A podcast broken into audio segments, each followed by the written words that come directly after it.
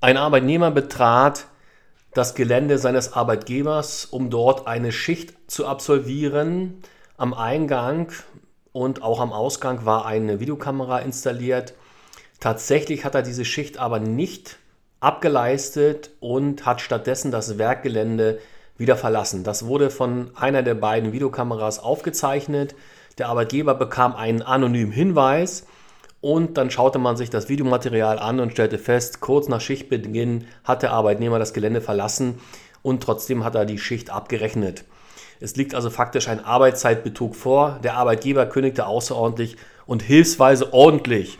Und nun klagte der Arbeitnehmer, meinte, diese Videoaufzeichnung darf nicht verwendet werden. Hier besteht ein Beweisverwertungsverbot. Der Arbeitgeber dürfe nicht einfach so Bereiche des Betriebsgeländes per Video überwachen. Und von daher dürfe man diese Erkenntnisse im Prozess nicht verwerten. Sie hören Arbeitsrecht einfach erklärt, Rechtsanwalt und Fachanwalt für Arbeitsrecht Andreas Martin. Heute geht es um die Frage Videoüberwachung und um die ganz aktuelle Entscheidung des Bundesarbeitsgerichtes dazu. Viel Spaß beim Zuhören. Ja, die Entscheidung hatte ich kurz schon benannt. Ich komme gleich zum Ergebnis. Und aber vielleicht nochmal zwei, drei Sachen vorher. Also es ist so, der Arbeitgeber darf grundsätzlich im Betrieb Kontrollmaßnahmen durchführen, um sein Eigentum zu schützen, auch um, um zu schauen, ob die Arbeitszeit eingehalten wird. Also gerade Arbeitszeitbetrug kommt nicht so selten vor. Also wenn es um Straftaten geht, dann ist es oft das und vielleicht auch noch mal Diebstahl und Arbeitszeitbetrug allein kann schon ausreichen, um eine außerordentliche Kündigung ohne vorherige Abmahnung zu rechtfertigen. Es kommt allerdings immer auf den Einzelfall an, aber das sollte man schon ernst nehmen, zumindest wenn dann gezielt dieser Betrug begangen wurde. Was kann der Arbeitgeber machen? Also bestimmte Überwachungsmaßnahmen, die theoretisch denkbar sind, allerdings mit jeweils anderen Voraussetzungen. Wie gesagt, die Videoüberwachung, um die es heute geht, es sind auch Taschenkontrollen unter Umständen möglich. Telefondaten bei dienstlichen Telefonaten dürfen eingesehen werden. Das Mithören von Telefongesprächen ist schon ein bisschen schwieriger, aber unter bestimmten Voraussetzungen auch zulässig. Und äh, die Kontrolle der Internetnutzung Wobei, und das ist der sogenannte Keylocker-Fall, so heißt er, das Bundesarbeitsgericht mal entschieden hat, was der Arbeitgeber auf keinen Fall machen darf, ist eine Rundum-Überwachung des Arbeitnehmers. Da wurde nämlich die Tastatur ausgewertet und jeden ein, jede Eingabe, die der Arbeitnehmer vorgenommen hat, konnte der Arbeitgeber nachvollziehen und damit auch Pausen und so weiter. Das ist nicht zulässig. Was das für Folgen hat, dazu kommen wir gleich noch. Aber jedenfalls gibt es diese unterschiedlichen Überwachungsmaßnahmen. Und heute geht es um diese Videoüberwachung. Und bei der Videoüberwachung kann man sagen, die Videoüberwachung kann grundsätzlich zulässig sein. Man unterscheidet zwischen der offenen und verdeckten Überwachung. Die verdeckte Videoüberwachung hat strengere, viel strengere Anforderungen als die offene. Bei der verdeckten Videoüberwachung muss faktisch ein Tatverdacht vorliegen in Bezug auf eine Straftat oder eine schwere Pflichtverletzung des Arbeitnehmers.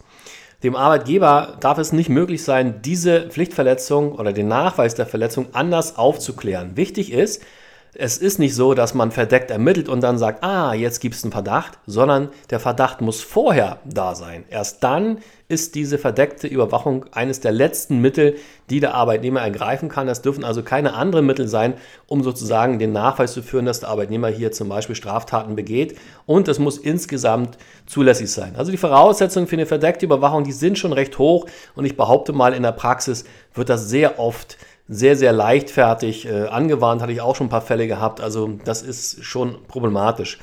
Bei der offenen Videoüberwachung, so wie jetzt zum Beispiel hier, die hier beim Fall des BAG wurde ja noch nicht mal irgendwo die Arbeitsstätte überwacht, sondern der Eingang und der Ausgang zum Werksgelände. Ja, da sind die Voraussetzungen viel geringer als bei der verdeckten Überwachung. Da reicht es Grund, also muss kein Tatverdacht vorliegen. Es muss ein berechtigtes Interesse vorliegen, zum Beispiel hier auch vielleicht zu gucken, wer das auf das Gelände kommt. Vielleicht gab es da mal ein paar Vorfälle. Das ist grundsätzlich viel, viel einfacher möglich und es muss verhältnismäßig sein. Der Arbeitgeber darf natürlich offen keine privaten Bereiche überwachen, wie Toiletten, Umkleideräume und so weiter. Das ist klar. Aber dort, wo die Arbeit verrichtet wird, wenn es dafür einen nachvollziehbaren Grund gibt. Also wenn der Grund ist einfach nur, ich möchte mal überwachen, was meine Leute machen, das halte ich schon für problematisch. Aber wenn dort zum Beispiel auch, wenn da Straftaten vorher mal begangen worden sind und man das anders nicht aufklären kann, so ähnlich wie bei der Verdeckten, aber die Voraussetzungen sind natürlich etwas geringer, dann ist auch, also je, je höher diese höher man sich den Anforderungen annähert, der verdeckten Überwachung, umso eher kann man auch bestimmte Räume, wo man sagt, na Mensch, eigentlich normalerweise nicht, hier gegebenenfalls offen überwachen. Voraussetzung ist, der Betriebsrat muss beteiligt werden nach 87 des BetreVG und dann kann das durchaus zulässig sein. Passiert auch gar nicht mal so selten, würde ich jetzt mal behaupten. So, jetzt ist die Frage, was passiert, wenn diese Maßnahmen aber unzulässig sind? Der Arbeitgeber hängt einfach mal eine Kamera versteckt auf im Bereich, wo Arbeitnehmer tätig sind und äh, will manchmal gucken, vielleicht klaut ja jemand. Das ist grundsätzlich erstmal unzulässig, weil wie gesagt, es muss ja ein, Kontakt, ein, konkreter Tatverdacht vorher schon bestanden haben. Das muss auch irgendwie dokumentiert sein. Ja, sonst sagt ja jeder, ja, da war schon mal was. Ja. Und ähm, jetzt ist die Frage, was hat das zur Folge?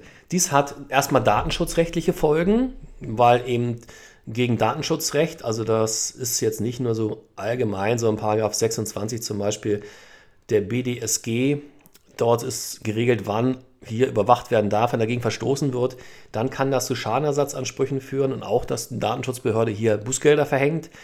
Und für, den, für einen möglichen Prozess, also nehmen wir an, der aufgrund dieser unzulässigen Maßnahme wird entdeckt, der Arbeitnehmer hat ja tatsächlich was gestohlen, dann äh, kommt die außerordentliche Kündigung. Der Arbeitnehmer muss sich, also muss nicht, aber wird sich wahrscheinlich dagegen wehren mittels Kündigungsschutzklage. Und im Prozess stellt sich dann die Frage, darf man dieses Videomaterial sozusagen als Beweismittel verwenden? Und das Bundesarbeitsgericht hat zum Beispiel in diesem Keylocker-Fall entschieden, dass das äh, dazu führt, also in diesem Fall war es so, weil es ja eine Permanentüberwachung ist, von morgens bis abends, ja, von ersten, vom ersten Tastendruck bis zum letzten, äh, für, äh, für einen Arbeitnehmer, der am Computer arbeitet, also fast ausschließlich. Ja, das ist nochmal anders, als wenn sie irgendwie einmal eine Stunde am Tag dort sind. Jedenfalls da wurde entschieden, das führt zu einem Sachverhaltsvortragsverbot und einem Beweisverwertungsverbot. Das heißt im Endeffekt, müssen Sie sich so vorstellen, der Anwalt des, des Arbeitgebers schreibt dazu irgendwie was in seinem Schriftsatz und Sie können eigentlich alles durchstreichen, was im Zusammenhang mit diesen Videoaufzeichnungen besteht. Und dann haben Sie nicht mehr viel dann wird, wird der Arbeitgeber in der Regel, wenn da nichts weiter ist, den Prozess verlieren. Das ist also der Extremfall. Wichtig ist, das tritt nicht immer ein. Nicht jeder datenschutzrechtliche Verstoß führt dazu, dass ein Beweisverwertungsrechts, ein Beweisverwertungsverbot besteht. Und jetzt kommen wir zu der Entscheidung des Bundesarbeitsgerichts. Der Fall, den ich anfangs geschildert habe. Das BAG hat nämlich, und ich fand es auch schon schon fast sagen, überraschend, hat gesagt, in diesem Fall, also Arbeitnehmer, wie gesagt, sagt, ich habe hier eine Schicht gemacht, geht aufs Gelände, verlässt das Gelände, per Videokamera ist es aufgezeichnet worden, nach dem Tipp schaut man sich das an, sonst hätte, hätte man das gar nicht mitbekommen. Dann kommt die Kündigung. Da sagt das Bundesarbeitsgericht, selbst wenn hier datenschutzrechtliche Verstöße vorliegen würden, ja, aus irgendwelchen Gründen hätten die Kameras da gar nicht sein dürfen oder vielleicht wurde auch der Betriebsrat nicht richtig beteiligt und so weiter. Das ist, das ist mal eine andere Frage, aber im Endeffekt sagt er trotzdem, bei einer vorsätzlichen Straftat führt dies nicht zum Beweisverwertungsverbot. Die offene Videoüberwachung ist grundsätzlich zulässig und das BAG hat ja kein Problem daran gesehen, dass der Arbeitnehmer sozusagen, als er das Gelände betreten hat, per Videoaufzeichnung überwacht wurde und auch beim Verlassen. Das heißt, die Tendenz geht schon klar Richtung offener Videoaufzeichnung, dass das grundsätzlich zulässig ist. Natürlich muss da irgendwo ein berechtigtes Interesse bestehen auf Seiten des Arbeitgebers. Und wichtig ist auch nochmal, dass nicht jeder Verstoß gegen Datenschutzrecht dazu führt, dass der Arbeitgeber diese Beweismittel nicht mehr in einem Prozess verwenden darf. Das ist sozusagen das, was das Bundesarbeitsgericht hier nochmal ganz klar feststellt. Ich habe jetzt hier ähm, im Nachgang zum Podcast äh, verlinkt die Keylocker-Entscheidung des BAG und die aktuelle Entscheidung. Da gibt es nur eine Pressemitteilung, die ist ganz aktuell.